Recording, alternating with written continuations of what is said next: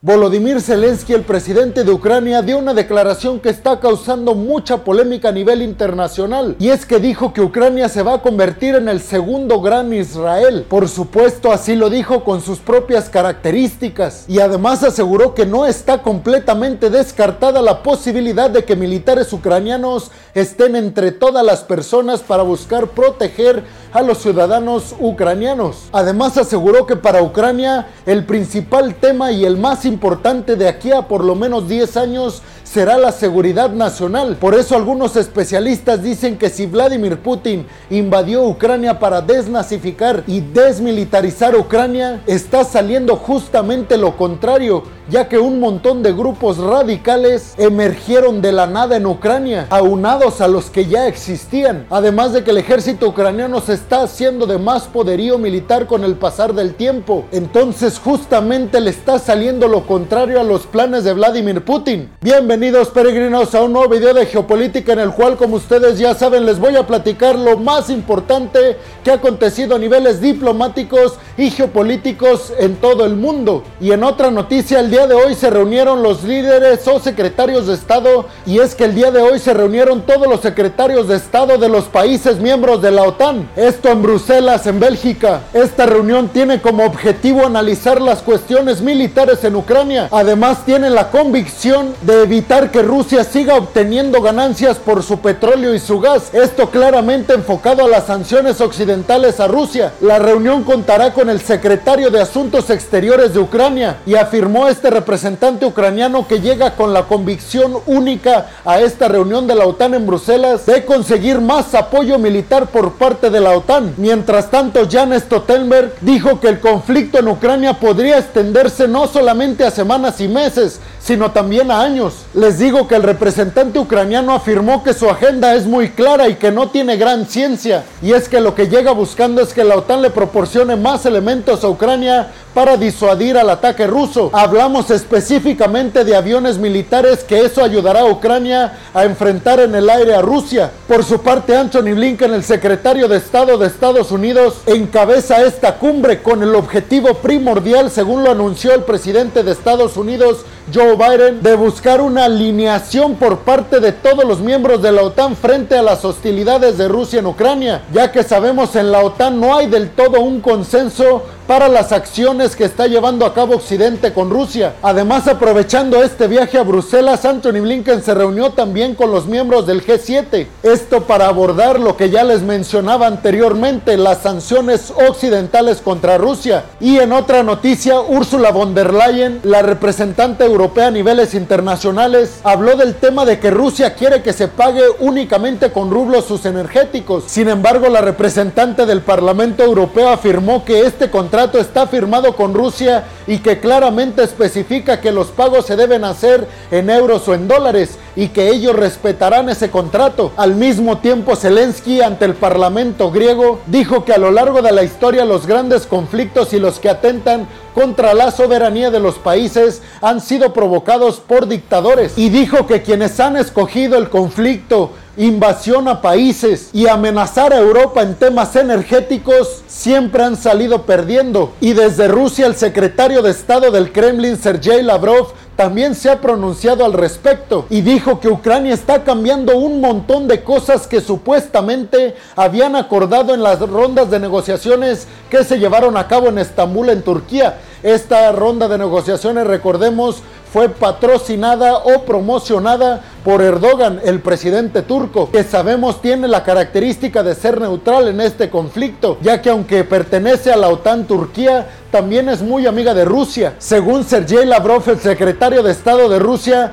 todos estos cambios vienen por parte de Zelensky, que es una pieza más de Occidente, según lo dijo Lavrov. Dijo que el presidente ucraniano está controlado por los intereses de Estados Unidos y de sus aliados, y que todo este control que ejercen sobre Zelensky tiene el claro objetivo de seguir expandiendo el conflicto en el este de Europa. Esto con el fin último de desestabilizar toda Rusia. Por supuesto que si Ucrania cambió un montón de cosas que ya se habían propuesto en la ronda de negociaciones en Turquía fue en gran medida por el conflicto en Bucha, en donde supuestamente los militares rusos causaron este atentado contra los derechos humanos. Hay que decir que no ha habido una investigación clara por parte de ninguna organización internacional y que lo único que se tiene son imágenes e información difundidas por la propia Ucrania. Además, al final de sus comentarios, Sergei Lavrov, el secretario de Estado de Rusia, también afirmó que aunque todo está muy dañado entre Rusia y Ucrania, las rondas de negociaciones para buscar un acuerdo de paz deben continuar y dijo que Rusia tendría todo el derecho del mundo de retirarse de estas negociaciones.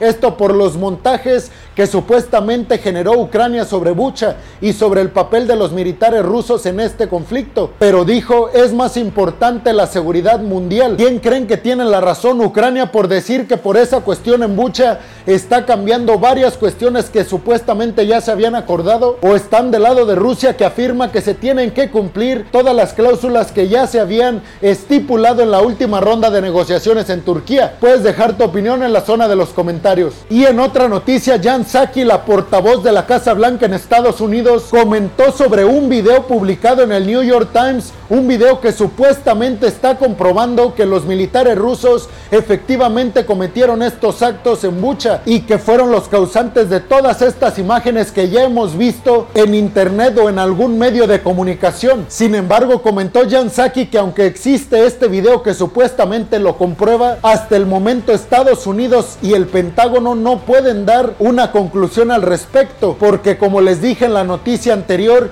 todavía no hay una asociación internacional que esté investigando el hecho y que haya dicho, conforme a las pruebas científicas, que Rusia es efectivamente la culpable en lo que pasó en Bucha, de lo que pasó en Bucha. Además, Jan Psaki afirmó que se están entrenando a soldados ucranianos en Estados Unidos. Esto para que sepan usar de manera efectiva y correcta drones armados estadounidenses, con el objetivo de darle una herramienta más a Ucrania para que pueda defenderse de las hostilidades rusas. Este tema de los drones armados podría ser un punto que le favorezca a Ucrania para de alguna manera disuadir con más fuerza a Rusia. Además anunció que Estados Unidos a través de la Fundación USAID liberará otros 100 millones de dólares con el fin de ayudar militarmente a Ucrania. Y en otra noticia, China acaba de mandar un mensaje muy pero muy agresivo sobre todo a Taiwán, pero también a Estados Unidos. Y es que desde Pekín dijeron que su ejército tomará todas las medidas que sean posibles y necesarias conforme a la ley para hacer frente a las hostilidades de Estados Unidos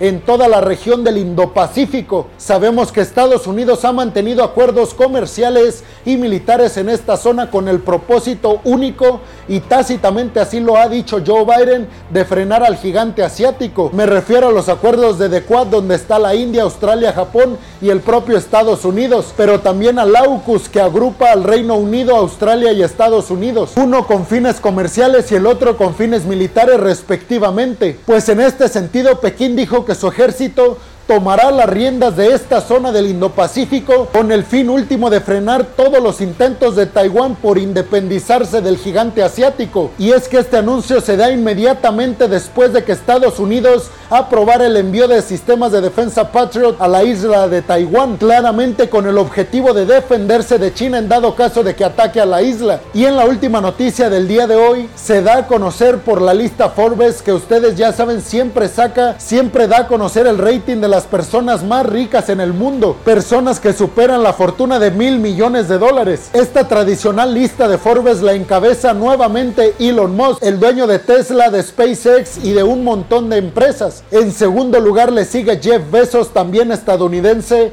dueño de Amazon y también de Blue Origin, que tiene obviamente fines en el espacio. Pero lo importante de esta noticia a niveles geopolíticos es que 87 multimillonarios chinos salieron de esta lista este año esto debido a las políticas del Partido Comunista Chino que frenó la riqueza de un montón de multimillonarios chinos porque estaban tomando mucho poder frente al gobierno chino. Entre todos estos millonarios el caso más sonado es por supuesto el del dueño de Alibaba, pero también salieron 34 multimillonarios y oligarcas rusos. Esto a raíz de las sanciones occidentales frente a Rusia. Pero tú qué piensas? ¿Estás de acuerdo con que el Estado regule este tipo de cuestiones como lo hizo China con los multimillonarios chinos? ¿Y qué piensas de todos estos oligarcas que han bajado de la lista de personas más ricas en Rusia? ¿Crees que de alguna manera esto cambiará el rumbo de la guerra?